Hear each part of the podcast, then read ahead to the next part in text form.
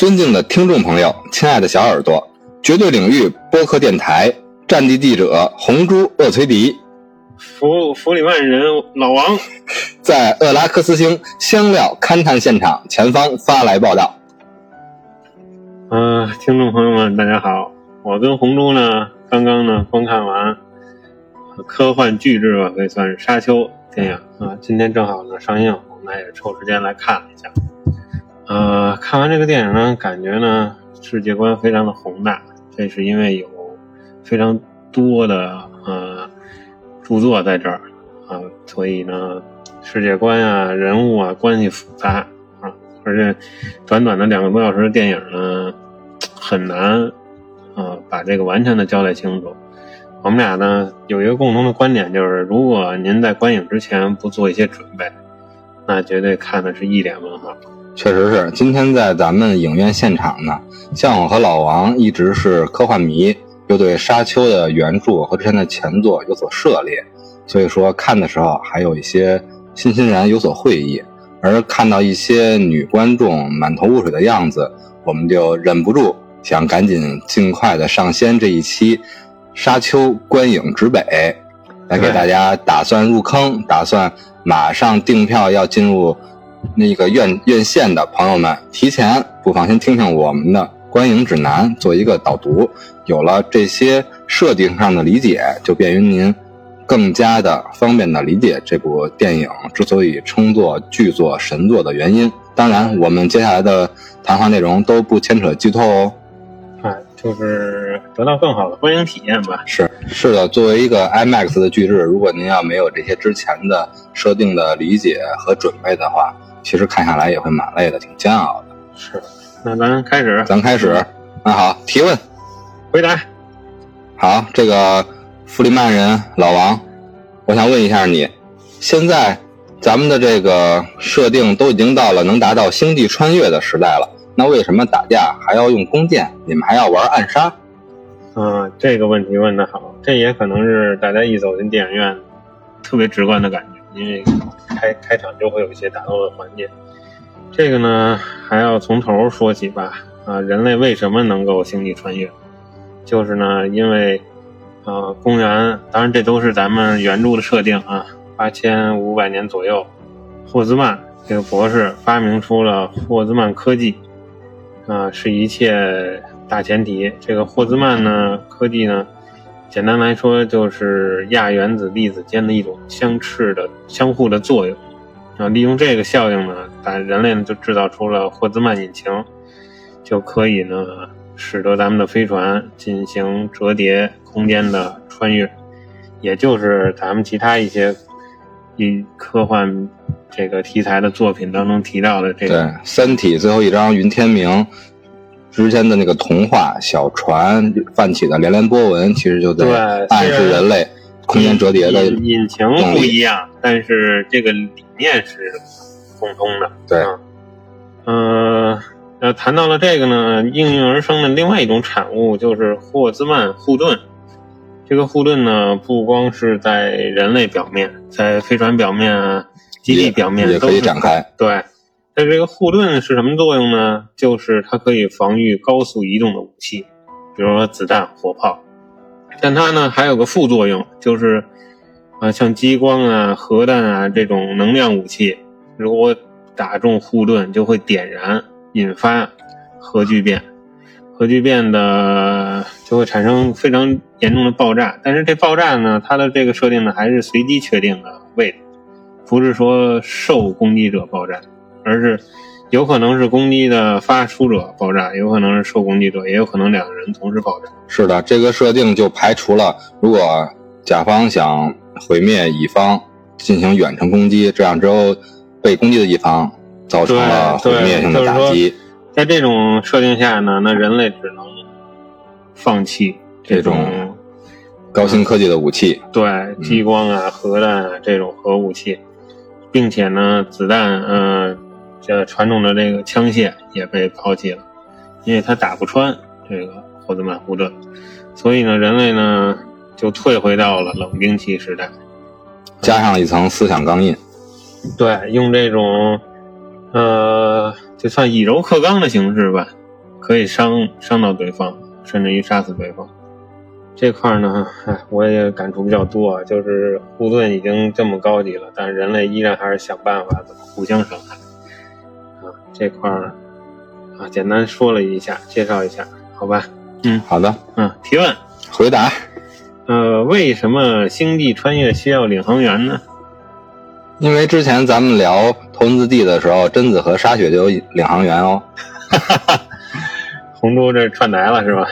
好，那在沙丘背景设定的星际穿越的旅行的时候呢，人类曾经在 AI 发展和人工智能方面非常的发达，星际穿越的领航一直是由导航电脑来负责的。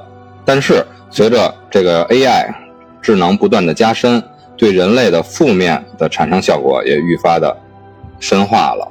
终于，AI 开始奴役人类、控制人类，就像咱们许多剧作一样，《银翼杀手》啊，《黑客帝国》呀，对吧？还有《终结者》。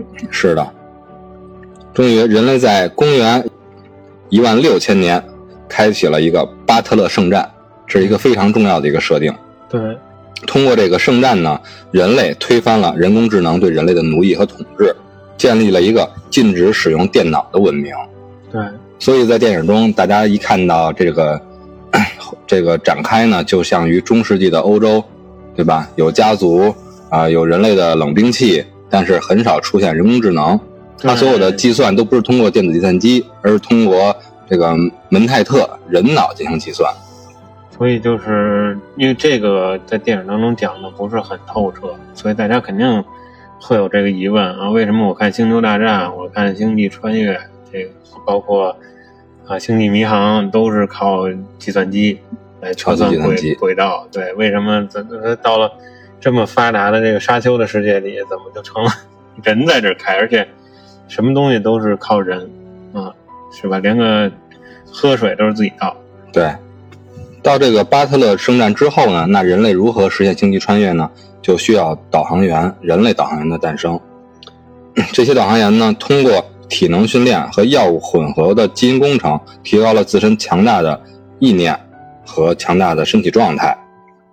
然后，为了保证这个星际穿越，而通过人类不断扩大他们的导航能力呢，就应运而生了一个重要的产物的设定，也就是香料。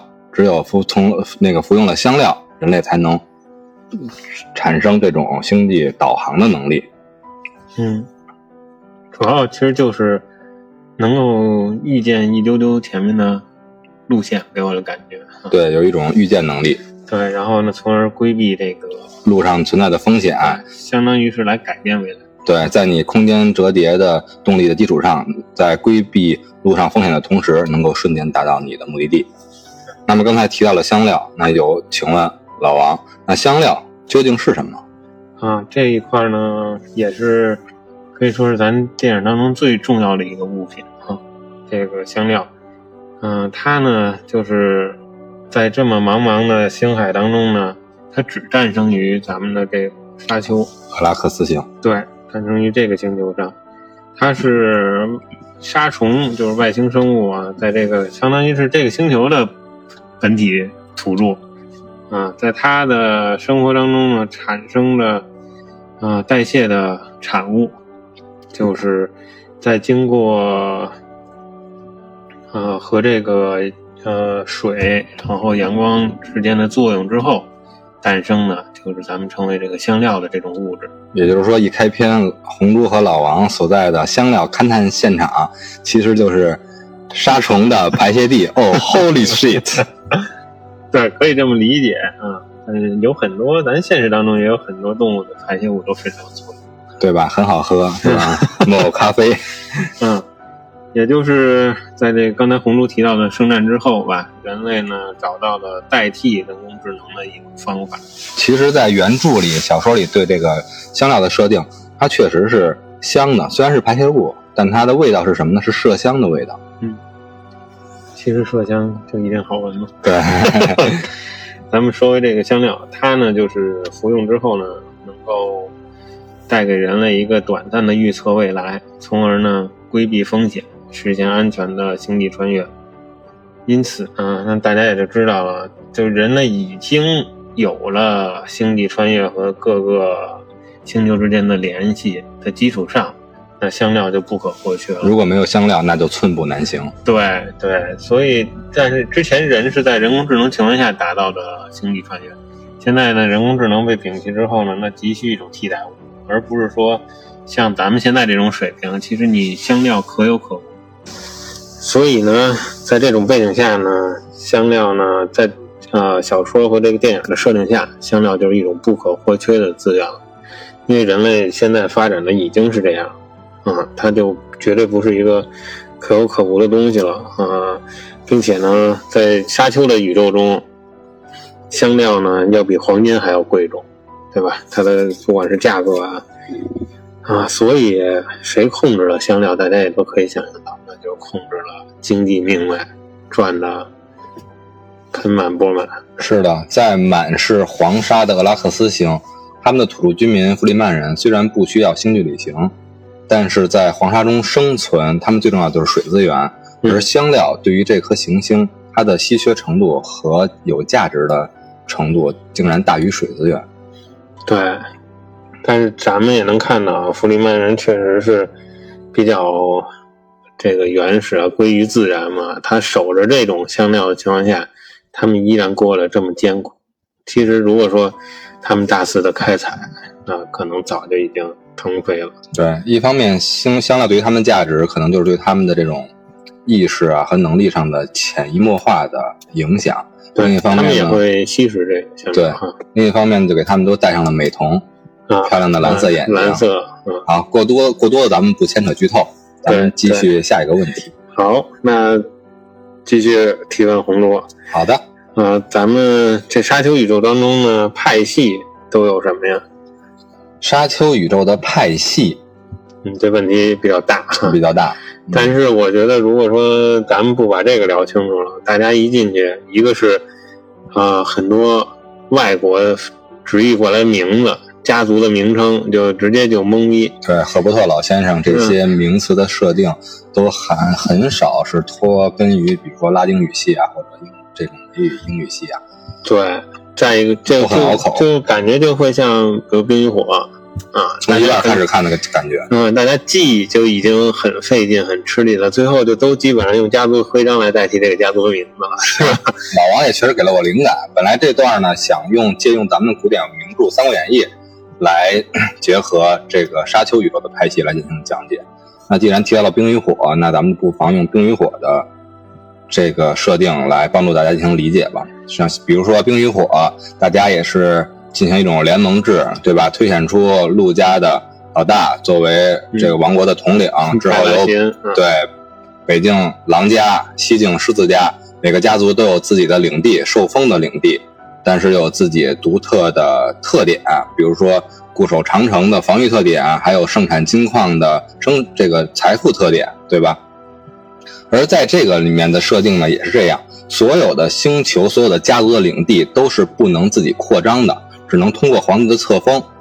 嗯对吧？所以电影一开篇就是一个受封仪式，表示了对这个家族的重视。而受封这个地点呢，就是厄崔迪家族受封的这个厄克拉斯星呢，就是以前哈克南家族实际上一直在生产香料这个地儿，直接就构成了两个家族的这个恩怨的加深，而皇帝这一方就可以制约双方。从这个角度来来讲呢，然后我再引入一下整个宇宙的设定，帮助大家进行理解。沙丘宇宙呢，当时咱们电影一开篇提到了沙丘纪元是大概相当于一一零一九一年，而经过咱们换算呢，这个时间点大概可以换算成咱们现现实中的公元纪年的两万六千二百年。在漫长的星际旅行探索中呢，人类并没有发现其他拥有智慧的生物，人类呢就逐渐在这个宇宙的各个星球中呢就占据了绝对的力量，然后成立了一个横跨各个星系的政权，叫做帝国。在这个庞大的帝国里呢，也是主要集中了三股不同的势力。为什么之前想借鉴《三国演义》呢？嗯是吧？东汉末年，合久必分，分久必合。刘表阴阳江汉，孙策虎虎踞江东，嗯，曹操更是占据许昌，挟天子以令诸侯。哎回回赶紧回来，回来，回来，回来，回来啊！这三股势力呢，第一个势力叫做超姆公司，咱就简称 CH 公司吧。这个 CH 这个缩写好啊，对吧？CH 公司一共由三个部分组成，分别是帕迪沙皇帝，然后兰斯拉德联盟和宇宙工会，这是这个公司的三巨头，统一协调帝国的一切事务。然后这个帝国的管理方式呢，和上市公司相同，一切依赖财富，实力就是依据，然后设立股份。现在这个帕迪沙皇帝呢，就是公司内的大股东，超过了百分之四十的股份，权力最大。然后其他呢，其他的职位呢，就是设置成董事会的董事来共同领导董事会。嗯，然后帕迪沙皇帝呢，作为大股东，就具有最强大的军事实力。然后在制度上，这个皇帝可以授予和撤销各个董事的职位，然后包括还包括电影一开始的授予某个家族封地，其实就是星球，对吧？当然呢，随着其他家族的势力不断壮大和他们的联合，他们联合之后呢，也有与皇帝一战的能力了。皇帝的话语权也逐渐的变得被削弱。对，这也可以说是整个故事的开篇的一个起因。啊，这对个皇帝的担忧啊，是的，在这个帝国存在的一万多年里呢，已经诞生了超过三百多位皇帝。这个皇帝的位置呢，也被称为金狮子王座，有点就像嗯《全游》里边的铁王座。嗯然后克里诺家族就是已经世袭了八十一代金狮子王座的这一个家族，现任的皇帝就是沙达姆克里诺四世。然后呢，说到克克里诺家族，咱们就一定要介绍到另外两大家族，这个厄崔迪家族和哈克南家族。这两大家族呢，就是属于这个 CH 公司的另外一个组成部分——兰斯拉德联盟的佼佼者。这个兰斯拉德联盟呢，有点类似于就是君主立宪制这个体制的议会，由皇帝进行监督，然后这个议会的成员就是宇宙中各个实力比较强大的家族，他们的权力机关叫做圆桌委员会，是由除皇帝以外的各大家族的成员共同组成。刚才提到的厄崔斯家族和哈克南家族，就是这个圆桌委员会里边实力最强大的两支。两个家族，对，等于呢，是不是对皇帝也是一种制衡？是的，这个家族呢，它涉及谈判贸易、建立联盟，甚至正式宣战的这个这个能力。他的决定也也同时具有很高的执行力，所以说皇帝也不能说过多的干涉这一个圆桌委员会，所以就也形成了一种权力上的相制衡。等于就是没有一家特别独大的这种背景。对，所以说在这种情况下，这个剧情展开才更精彩嘛。然后刚才还提到了另外一个组成部分，就是宇宙工会。宇宙工会呢，实际是垄断了星际运输和银行金融的一个商业联盟，它本质上是没有任何的政治权利的，但是它拥有这个星际旅行啊和贸易的定价权，就类似形成了一个类似财阀一样的团体，对政治也有一定的影响力。我发现国外有很多作品里都会有这么一个号称叫工会式的一个神秘、强大、有钱的组织。是的，这其实也是托用于现在咱们的这个政治体系的发展的一个建设。你比如说，在一些政治团体下设，都是有类似于这种呃工会啊、商会，因为其实很多都是上层建筑，往往也是反过来应用于这个经济基础的嗯。比如说，米国驻某国的大使馆旗下必有的一个很重要的一个组成部分，就是米国驻某国商会。嗯，对，这也是咱们普遍的各个国家在设立大使馆的一个总部分。然后咱们就简单说了，简单说了这上述的这些，呃，家族啊和势力的一个分布，起到大为大家进行这个观影的指南理解作用即可，点到为止。对，其实我觉得也就是介绍这些也足够了啊。就就第一部电影而言啊，对，毕竟这只是一个开篇。那好，那我再抛出一个呃简单的但又不可忽略的一个小问题：电影中有哪些具体的人物我们必须要提前进行了解呢？呃，电影中的角色当然很多啊，但是咱们就以主角这个厄崔斯家族的呃公子哥为引吧。嗯好的，谈谈简单谈谈这些人物的关系，然后大家还是感兴趣，还是推荐走进影院啊，进行一个亲身的感受啊。主角呢，保罗·厄崔斯呢，就是厄崔斯家族的继承人。嗯，他的父亲呢，就是现在厄崔斯家族的实际掌握者。然后呢，他的母亲啊，叫杰西卡，是吧？对，是姐妹会的一员。是啊，这个姐妹会呢，咱们待会儿也简单介绍一下吧。啊，现在先不太详细说。嗯，啊，之后呢，咱们就谈谈那个他们跟他们家族相对立的，刚才红珠也提到的，就是啊，崔克呃哈克南家族。哈克南家族呢，里面呢出现了呃掌权者，对，啊，这个那个男也是爵拉班，对，和这个他们下属的主要控制部队啊，一些也不是出现了很多的角色啊。作为一个庞大的家族，其实有很多角色也没有太详细的交代啊。这是一只，之后就是啊，沙丘这个星球上的土著啊，弗里曼人的几个代表人物，一个是他们的小小头目啊，包括经常在男主梦境中出现的啊，现在咱还不太清楚在弗里曼人里是什么地位啊，这个未来的女主吧，应该算是啊。之后呢，啊，整个电影下来呢，皇帝好像是没有露真容啊，但是呢，这姐妹会的头领吧，这个女先知露了一下。行，那我就继续老王之前的这个背景介绍呢，再给大家补两个势力团体吧。嗯，一个刚才是老王提到这个皇帝，皇帝在整个原著小说《沙丘六部曲》中呢，作用还是啊、呃无可替代的。包括皇帝的女儿，其实也一直在姐妹会里接受锻炼。嗯，那么提到这个姐妹会到底是什么呢？对，先给大家把这个疑惑给答一答，因为在电影当中，大家只能感觉它有一层神秘的面纱。呃，一上来这个女先知能力非常强，然后对主角进行各种的考验，对吧？还有还有很多无限的神秘的能力。嗯然后这个姐妹会呢，它的成员大多数由女间谍呀、修女啊、科学家啊、神学家组成，无一例外，这些成分的组成呢，全都是女性。嗯。他们专注于精神、宗教、生育和基因等方面的研究，自自定位是为全人类的发展而服务，但实际上他们隐含的一个目的呢，就是通过他们和各大家族、各种优秀的人种进行结合，来收集人类的优秀基因，然后来实现自己的宗教目的，制造一个超人，也就是剧中常说的天选之子啊、救世主啊。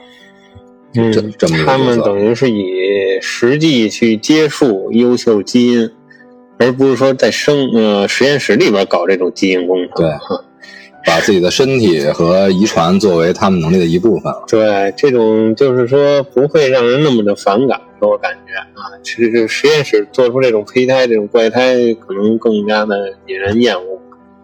所以姐妹会呢，所以我感觉是地位也比较崇高。对，也算是身体力行吧。通过他们不断的积累和不断的生育呢，他们在宗教和婚配等方面就进行了，就具有了极高的话语权了。在 C 市公司中是一股隐形的强大实力。是，他们比如说通过他们的基因啊，体现了他们有很多能力，比如说女先知这个角色也有一定的预示未来的能力，然后具有魅魅音，也就是呃杰西卡训练他儿子保罗的那个密语的能力，控制他人的行为，对吧？还有包括他那个试验的小方盒，都是一种制造幻象的恐惧的实验的那种效果。是，然后呢，说完姐妹会，再说一下皇帝的另外一个强大的战，叫做萨杜卡突击队。这个突击队呢，就是一个纯武力的这么一个小队。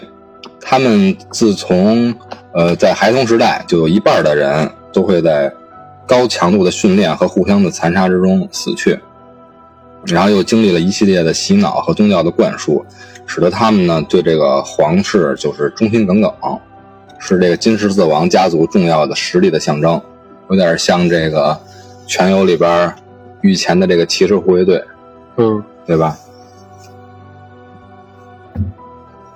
这两股力量呢，就是帝国体制内不可忽略的两股神秘力量。对，就是不同于前面提到的那个三个有实体的组织。嗯，家族。嗯，那咱们呢，这个沙丘世界的设定基本上介绍通过红珠跟我的一答一问吧，差不多就给大家啊介绍完毕了啊，也能够想通过我们的这个介绍吧，能给大家带来更好的观影体验。是听了刚才这些呢，大家就可以放心的去订票啊，直接选择 IMAX 去享受，带来最大的震撼了。嗯，你这是收了回扣吗？啊，咱咱们收哪儿的回回扣？给了多少香料是吗？然后老王的眼睛怎么越来越蓝啊？这可能是昨天熬夜熬的。然后呢，那咱们呢就再聊聊，嗯，沙丘台前幕后的故事，你看怎么行？，好的，嗯，也是让啊听友们，如果说对沙丘这个 IP 非常的感兴趣呢，啊，咱们也呢再聊一聊影视电影本身之外的一些东西，包括导演和演员这一块儿，好的。让大家有一个更全面的了解。那我先侧重我的领域来聊一聊这个《沙丘》这部电影，脱颖于它的原著，嗯，就是赫伯特创作的《沙丘小三部曲》和《沙丘大三部曲》，一共六部作品。这部电影的原著小说第一部呢，是一九六五年才这个呃刊刊表发行的，但是呢，它的创作背景就要追溯到一九六二年。咱们作为《三体》的读者，都读到过《寂静的春天》这一部科普读物，而赫伯特写《沙丘》呢，也是受到了这部作品的影响。这部作品呢，就是通过对农药杀虫剂带来的生态问题，来警示人类环境恶化对人类造成了巨大的威胁。这部作品当时一经这个刊表呢，在美国引起了强烈的讨论。最终，美国为了关注环境影响呢，成立了环境保护局。而这部作品不仅在环境上为人类带来了进步，同时也让科幻作家开始将目光对准环境对人类未来的影响。嗯而赫伯特呢，就是被邀请，当时被邀请写报告文学，来解决这个用沙土和这些植被来解决沙丘蔓延的一个问题。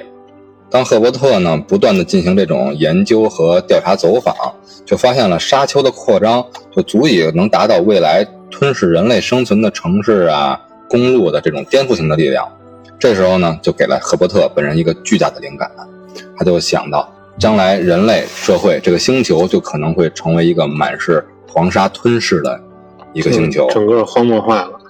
对，然后这个灵感就是这伟大的科幻小说《沙丘》产生的原型。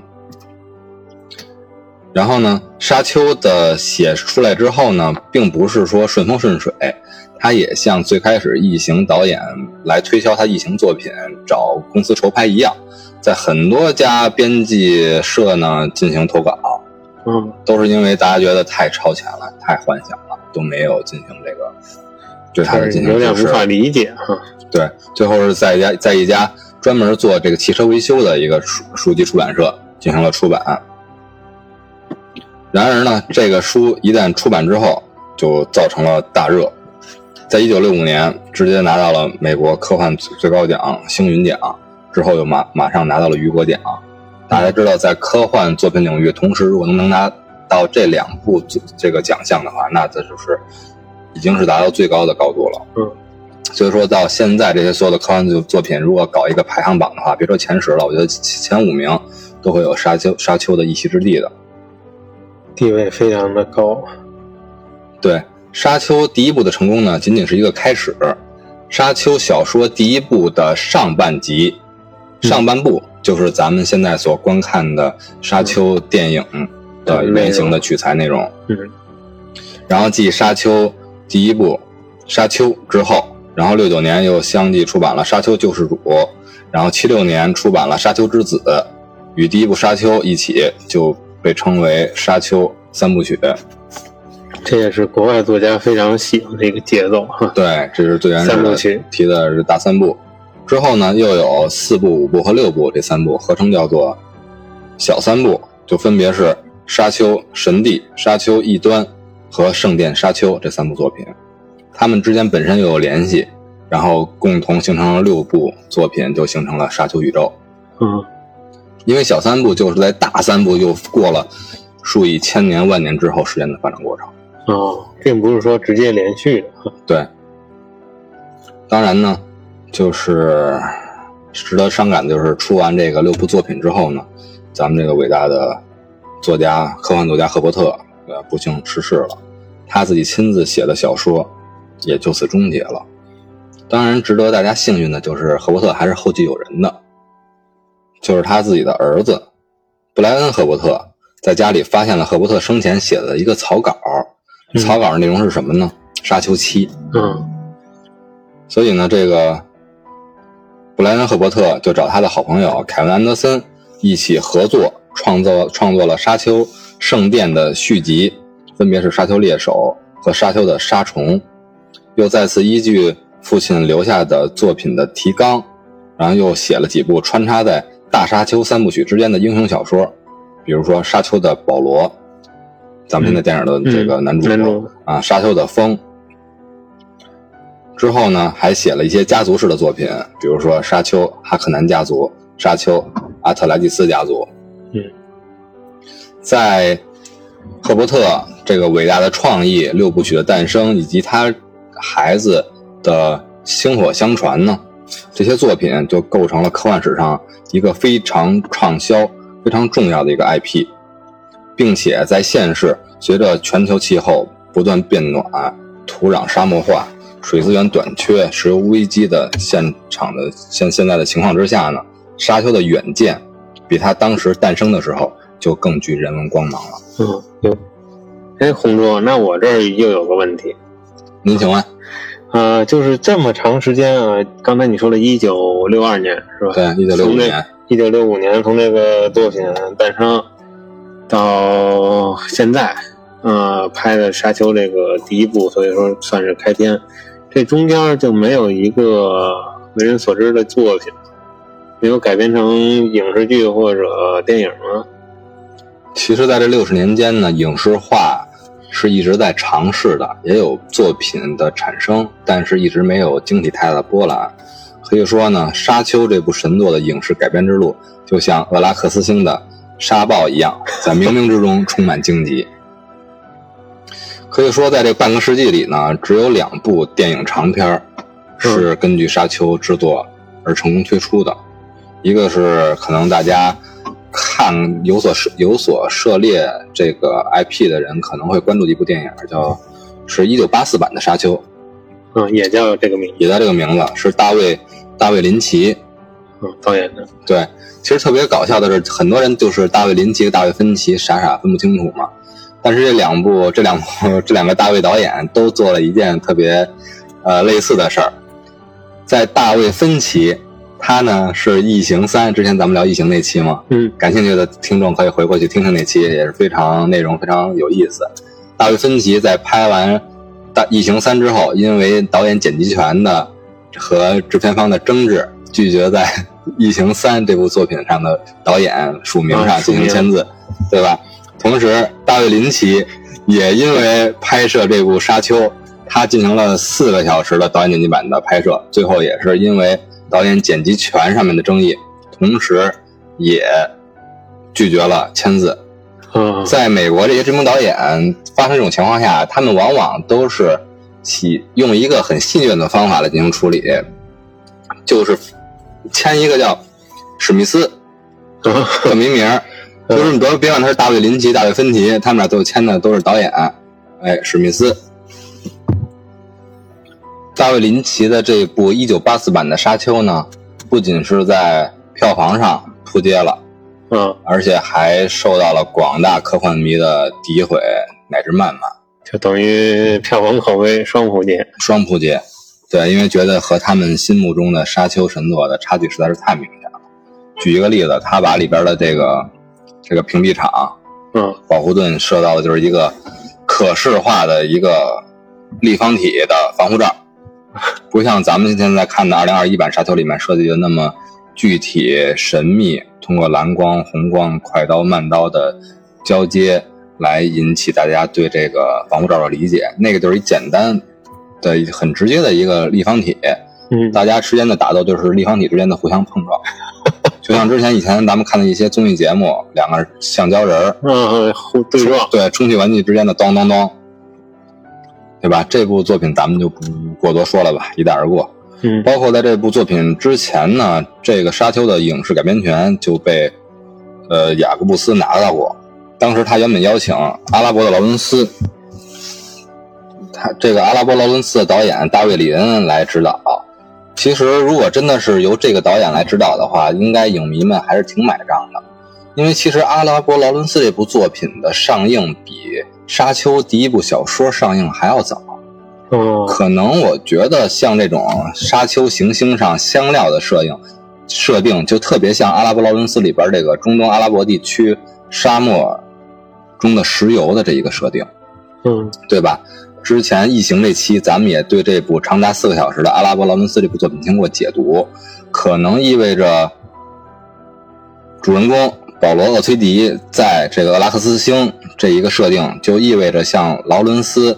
在广大沙漠的阿拉伯国家心目中的这个地位是一样的设定，对吧？更粗俗的、更通俗的来说，就是类似于琼恩·雪诺在长城以外的北境野人这种设定吧。哦，嗯，所以说，如果要真的是这部这个导演来指导的话，我觉得可能还是可能会发生一种比较好的化学反应的。然而不幸的是呢，导演没问题，但是这个投资财团的老板在这个期间离开了人世。嗯，然后版权又被一个法国财团给收购走了，所以说这个美好的结合的期待也没有产生。在这个法国财团的支持下呢，曾经拍摄《圣山》的一个智利的鬼才导演佐杜洛夫斯基就接手了《沙丘》，他也开始他野心勃勃的创作计划。啊，他邀请了一系列非常啊、玄幻色彩的人物，可以用这个词儿吧，来出演其中的角色。包括这个著名的超现实主义画家达利，嗯，来出演皇帝，然后《公民凯恩》的导演威尔斯来出演哈克南公爵，滚石乐队的主唱贾格尔来出演费德哈克南，然后大卫卡拉丁来饰演雷托，甚至这个佐杜洛夫斯基呢安排自己的亲儿子来饰演男主角，灵魂人物保罗厄崔迪。对吧？非常的浪漫，他的思想。嗯在此基础上呢，他还邀请了一个一个神人，就是异形之父，咱们聊到过的、嗯吉格尔来作为美术指导，然后还包括了很多传奇的摇滚乐队来作为影片的配乐。配乐，对，然后包括咱们这部二零二一的《沙丘》里边的配乐，也是汉斯季默这个大神也利用了很多摇滚的音元素在里边在。嗯如果大家去影院观影的时候，你可以可以选择 IMAX 影片这个片厅，也可以选择这个杜比音效厅，都非常有这个观影的色彩和亮点在。看你是比较注重视觉方面了，还是听觉方面了，都很有很有意思。然后呢，之之前我也看了这吉格尔为《沙丘》创作的一些分镜原画。当然了，说到这部《沙丘》，最后还是同样也搁浅了。哦，然后，但是这部原画都传了下来，其中原画很多内容啊，包括这些呃皇帝的宇航船啊、母星啊，然后星际的外景啊，这些都没有拍摄成影视作品，但是在《普罗米修斯》中，我都看到了这些原画的影子。啊，也是有互相有借鉴的。对，然后呢，这部作品呢，最后也是没有成型，这个阵容咱们也没在电影中能够看到。是，然后沙丘还真是很难哈。对，主要是这个设定在几万年之后，用当时的技术和当时人的构想，包括很多奇怪的原因，包括财官财团的原因啊，然后老板死了的这些原因啊，就一直很难产。嗯，也搭着这么庞大的世界观，可能要，我感觉啊，包括这次观影，就是可能拍成剧集式的会好一些。对，电影的节奏实在太难拿捏。说完这个佐杜洛夫斯基这次失败呢，还有一次失败，咱们要不得不提，这个事儿又跟疫情有关，就是 咱们那个非常喜欢的一个导演啊，雷德利·斯科特，雷导也曾经想执导这部《沙丘》，但由由于呢，他当时一直在新训练的另外一部作品《银翼杀手》，两部作品拍摄一直是有所冲突，而他自人又自己又精力有限，双方的压给予他的压力都非常大，最后只能是选其一。最后他选择了他的经典作品《银翼杀手》，就放弃了这个沙丘。是，然后当然了，在现在这部二零二一作品终于轮轮到了咱们这个超超现实幻想，呃，未来派的新兴导演，又是青壮年导演维伦纽瓦的手上。嗯。你像雷导已经将近八十了，他这个年龄已经是没有这种体力和精力来拍了。而维伦纽瓦呢，正值壮年，之前又有《银翼杀手2049》和《降临》这两部呃未来影片的呃成功的这个案例在，大家对他也是充满了期待。是，但在他拍摄过程中呢，其实雷导也是来探班的，然后对他进行了一些经验上的分享，说当时我是怎么构想的，我有什么创意，你大可借鉴。维伦纽瓦的态度就是说。嗯，您说好，您说啊，我给您续点咖啡啊，雷导再见，对吧？明晚的个性就是说，对对，他不能说作品中掺杂了很多别人的想法啊，或者是破坏整体的这个思路。是的，就是 It's my business。嗯，是。那等于其实相当于这一部今年上映这部《沙丘》，就可以说是前面有很多很多的积淀。很多很多积淀，嗯，是在之前的各个巨人的肩膀上，对吧？不断的失败，然后才能不断的进行完善。对，所以我呢就感觉这一部作品呢，就是真是仅仅就是一个开篇。是，嗯，可以说之前的影视化的探索啊，甚至没有沙丘的游戏成功。啊，对对对，嗯，那我就顺着红猪这个再简单说两句。电影中的演员吧，对我一直也想听你聊一下这个演员这一段，因为看完之后，大家能感觉到里面呢有很多熟悉的面孔啊，因为这个演员的阵容确实也是非常强大。对这个作品的画风和拍摄的风格一直很克制、很宏大，但经常我看我刚才看的时候，经常会乱入一些超级英雄的 面孔在我眼前。对，包括呃。在这些演员的加持之下吧，对于这个角色的演绎啊，更加的淋漓尽致吧。是的，而且这一部超现实作品呢，其实往往需要的就是一些比较夸张的演技啊，才能表现。一个是从服饰装饰上啊，再一个就是他们的表演性格。对，就是可能大家会觉得是不是有一些过了，但是。就是在那个环境下才需要这种戏剧张力的体现。对，就是更多的可能往艺术这方面走。这一部电影，对，嗯，那咱先说说主角。好的，嗯，提莫西·查拉梅，甜茶。对，甜茶，他呢，之前呢也是演过很多呃美剧，就是呃剧集。你的名字呼唤我。嗯，这是对，这是电影。嗯嗯，也是入围了一些最佳男主角奖啊，还有呃金奥斯卡金像奖的提名。在中国，可能大家对他的这个人、这个角色、这个演员不太了解，因为中国并没有引进他之前的一些作品。但在美国呢，确实他是一个当红的一个小生。对，就是给大家一种小鲜肉的感觉。对。然后咱就说说保罗的母亲。就是姐妹卡，啊，姐妹会成员是由，呃，丽贝卡·福格森，嗯，饰演的。她呢，我觉得就大家可能会感觉更熟悉，因为她饰演了很多白皇后，啊，《碟中谍五》《碟中谍六》《马戏之王》，包括这个也是今年上映的吧，呃，《追忆》，一部也是科幻题材的电影。还有主人公保罗的父亲，对吧？对，奥斯卡·伊萨克。对，伊萨克在《X 战警：天启》这部作品中饰演这个大反派天启本启，就是他了。能力非常非常彪悍，嗯，是。还有迷你剧《黑色乌托邦》，也是多获得了这个最佳男主角奖。嗯，这个他呢成名比较早，大家也是对他也是非常熟悉。对他之前还给过蜘蛛侠一部作品的角色进行过配音。嗯，包括那个亚当斯一家也是配过音。嗯，接下来就是咱们说一下，嗯，说这说一下这几个超级英雄啊。嗯，对，刚才说完了天启了，嗯，先 Q 哪只呢？呃，说一下这个保罗他父亲的几个手下吧。啊，分别是保罗的两个剑术师傅，一个出自 DC 阵营，一个出自漫威阵营。啊，对，呃，DC 这边就是海王饰演者，嗯，杰森·莫玛，他呢演过海王，演过马王，嗯，马王不是他演的，你是说《全游》里边的马王吗？马王就是他饰演的。那那个咱们现在看那美剧里边那个。那个 C 那个美剧，嗯，那海报不就是海王对马王吗？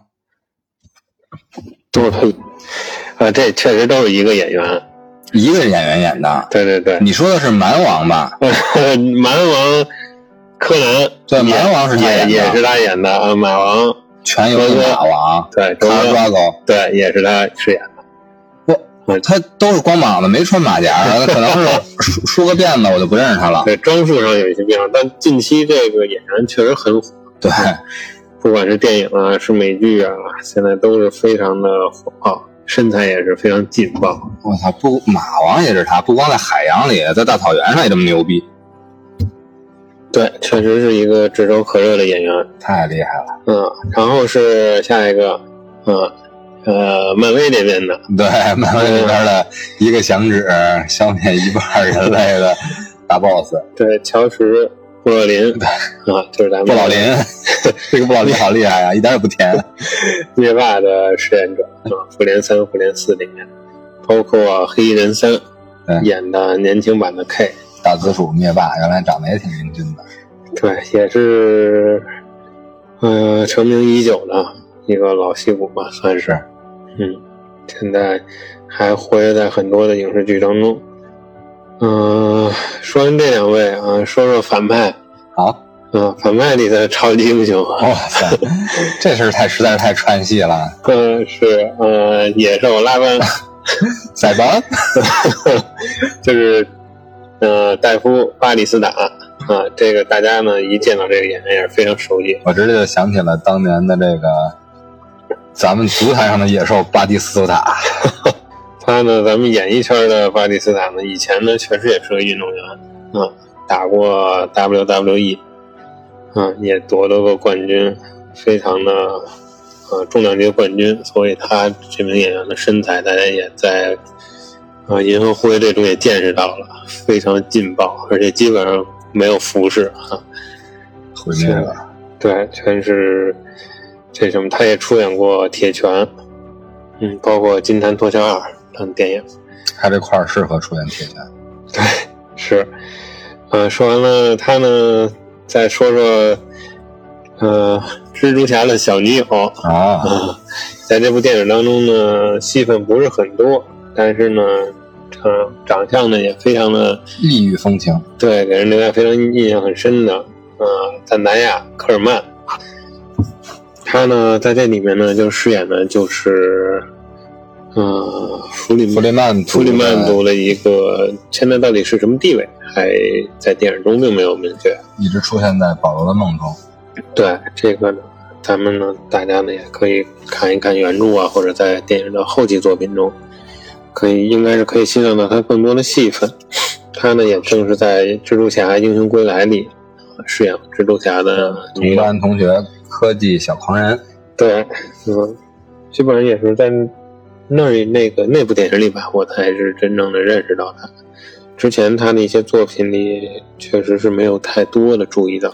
那部作品里边，我印象比较深刻的还是他那同班的那个小胖子，特别像《好基环球记》里边那小胖子，好基友，嗯，好，然后说完了这几个超级英雄呢。也基本上介绍的都差不多了。后面呢，其实还有很多著名的演员，比如说呃斯特兰、斯卡斯加德，嗯呃，包括夏洛特、呃兰普林这些角色们呢，也都是参演，呃，包括咱们的呃张震，啊，嗯。张震岳医生，对，张震饰演的这个叶医生，啊，这些都是很熟悉的面孔。嗯，大家呢就可以自己前往电影院呢欣赏他们的表演，确实都很精彩。是的，咱们就不再一一的这么细过了。啊，啊，总体来说呢，我先说说，呃总结一下我看电影的感受吧，好不好？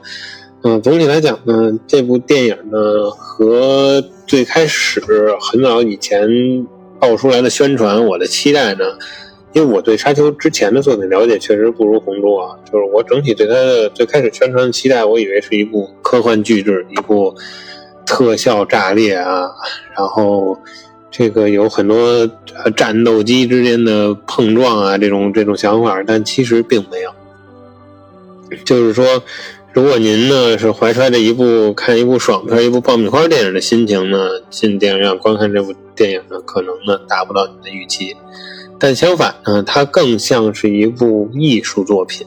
嗯，它的宏大的场景、优质的配乐、出色的呃演绎，嗯、和这种服装道具，嗯，还有这种节电影节奏的把握，啊、使得他呢确实是奔着获奖去的。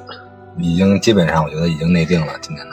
对，他是奔着这个去的啊。他呢，可以说每一个场景都可以呃保存下来作为壁纸，啊，这种感觉，这种虽然明知道是在沙漠拍的，但是就能拍出一种外星的感觉。对，嗯、就是处处给你体现着呃原著中的一些细节啊，一些用心之处吧。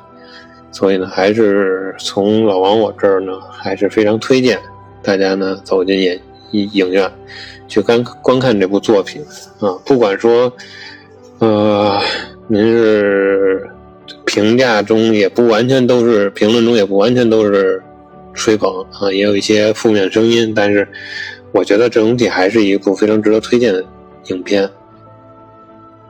好吧，我大概就是这些感受。红州，你看你这儿，行，刚才老王对于这篇电影的观影感受呢，我觉得从一个影评的角度来讲，要是盖上一个五星的一个优质影评的印章的，差不多，嗯哎，老王讲述的从他的立场呢，讲述的很中立，然后很客观，然后对影片进行了一个客观评价。因为我和老王都是重度的科幻迷嘛，但是相比之下呢，老黄老王更偏向硬核一些，我可能更偏向软科幻一些。相比维伦纽瓦牛蛙导演之前的作品《银翼杀手》和这个《降临》的话，《降临》已经是达到了一个软科幻的巅峰了。而这部二零二一版的《沙丘》呢，我觉得又进一步稳固了他作为软科幻巅峰导演的一个地位。嗯嗯，可能我比较维伦纽瓦的作品更符合我的胃口一些，但是呢，咱们也出于咱们电台中立啊、客观的呃这个立场来说，我也不是就进行再进一步的进行吹嘘了，一切还得是大家自己观影，然后然后自己来去感知。对，并且还得再持续看看，因为毕竟这只是个开篇嘛，还得看看之后的走向。是的，嗯然后抛开电影吧，不谈维伦纽瓦作品这一个这一个他的这一个背书了，咱们聊回我比较感触的就是《沙丘》原著小说的一些让我印象深刻的一些，啊，赫伯特本身的文笔让我都是在当初读来的时候就很有感触。呃，在这部电影中有一个情节，大家观影中会去看到，就是女先知为了测试。啊，保罗是否是天选之人？对他进行了一个勇勇气的一个测试。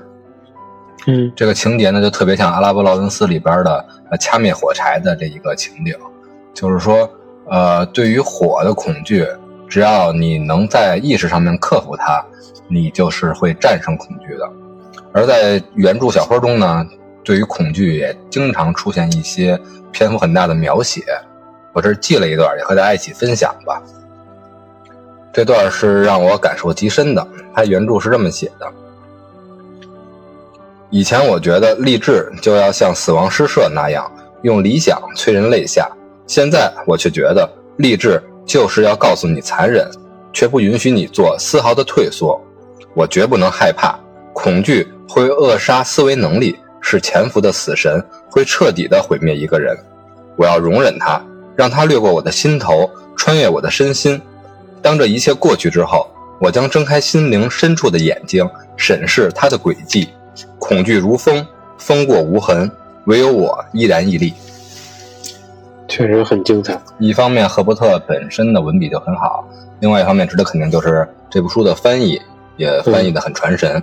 是，就是为什么这个对于我感触很深呢？就是上一期咱们聊完了这个《招魂》宇宙系列，老王的一副 这个深度解读呢，在节目结束之后呢，又对我进行了深这个 diss 也好啊，调侃也好，说红珠啊，咱们这么多年了，十多年我一直拉着你看鬼片对吧？之前你看鬼片的时候胆小没关系，但咱们现在作为硬核新兴呃注重播客内容解读方面的播客主播来说，你就不能不再直视鬼片的真实内核了。然后呢，联想到今天咱们这个沙丘的原著，我说那咱就克服恐惧吧，对吧？对以前一些玄幻啊、那个恐怖啊题材，带着脑洞这些思维方面都没关系，但是纯是鬼片，确实以前有点儿得给自己让自己分一下心，不能强制那什么。但是现在读过了这个原著之后，我觉得，对吧？恐惧如风，风过无痕，是吧？他强由他强，清风拂山岗。他横由他横，明月照大江，对吧？也希望听众小耳朵们嘛，以后我们在解读惊悚题材的时候啊，当老王侃侃而谈的时候啊，红猪可能不再是那只，对吧？嗯，胆小如猪的红猪了，在鬼片方面，那也可能是一个翱翔在宇宙，在沙丘上空之上，那一只特立独飞的猪。好，红猪说的非常精彩，确实是，就是他并不是倡导人们躲避恐惧，而是要正视，它对嗯，并且从内心上强大胜过恐惧。好吧，那咱今儿就到这儿，也希望通过咱俩的这么林林总总的这些介绍，能让您对沙丘电影啊、原著啊有一些初步的了解。能够吸引您走进影院，或者说在看完电影之后呢，能有更多的了解。行，要说亲，听众们最亲，对吧？是，咱们今天也是尝鲜儿，赶在第一天首映，我跟老王就呃抓紧时间把这部电影看了，然后在不涉及剧透的情况下，和大家进行了呃导读导播，对吧？对也希望大家能有更好的观影感受。是嗯，以后再有类似的剧作，大家符合期待的话，也希望多和我们互动。对，一定多提一些想要收听的节目的内容，我们也是加紧的。嗯加紧赶制，对，尽我们俩所能吧，给大家分享更加精彩的内容。行，那就和大家说再见、好嘞，啊！嗯，绝对努力的听众们，咱们下期再见。再见。